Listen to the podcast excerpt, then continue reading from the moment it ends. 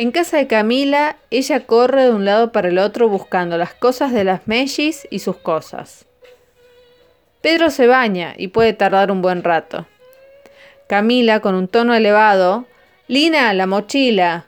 Mora, tus carpetas están tiradas aún. Lina, Mora, bajen. Las Mellis bajan rápidamente.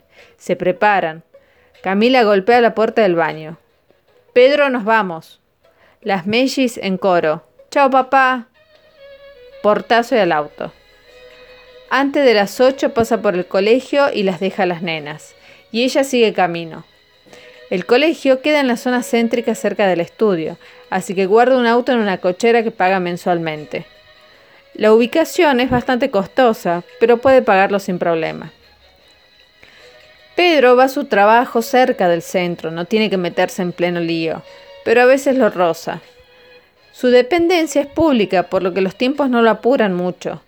Al llegar, pide su café en el bar, lee las noticias, termina de escribir algún que otro expediente y comienza su jornada fuerte alrededor de las nueve y media. Con Camila suelen verse a la mañana y a la tarde, pero solo un rato porque al, al final terminan yéndose cada uno a hacer su actividad física. El invierno estaba en pleno auge.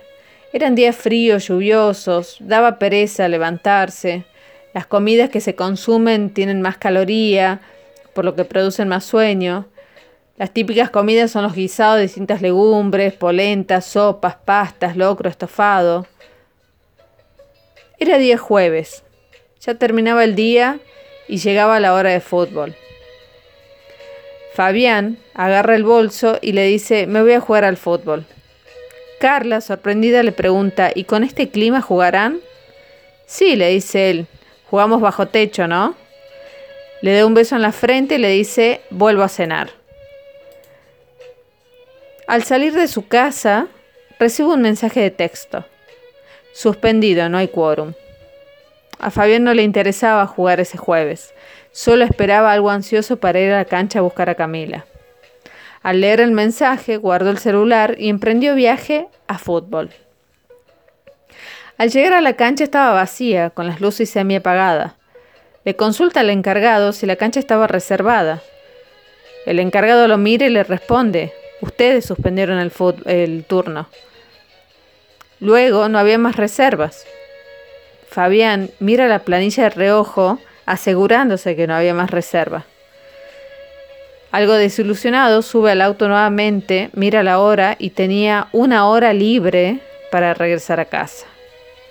Decidió dar unas vueltas en el auto y pensar un poco. Al regresar, Carla miraba novelas en su habitación. Los chicos escuchaban música cada uno en su pieza. Fabián pregunta, ¿van a cenar? Y los tres contestan, ya cenamos. Al terminar de cenar, Fabián sube y ve una vez más la imagen de Carla durmiendo.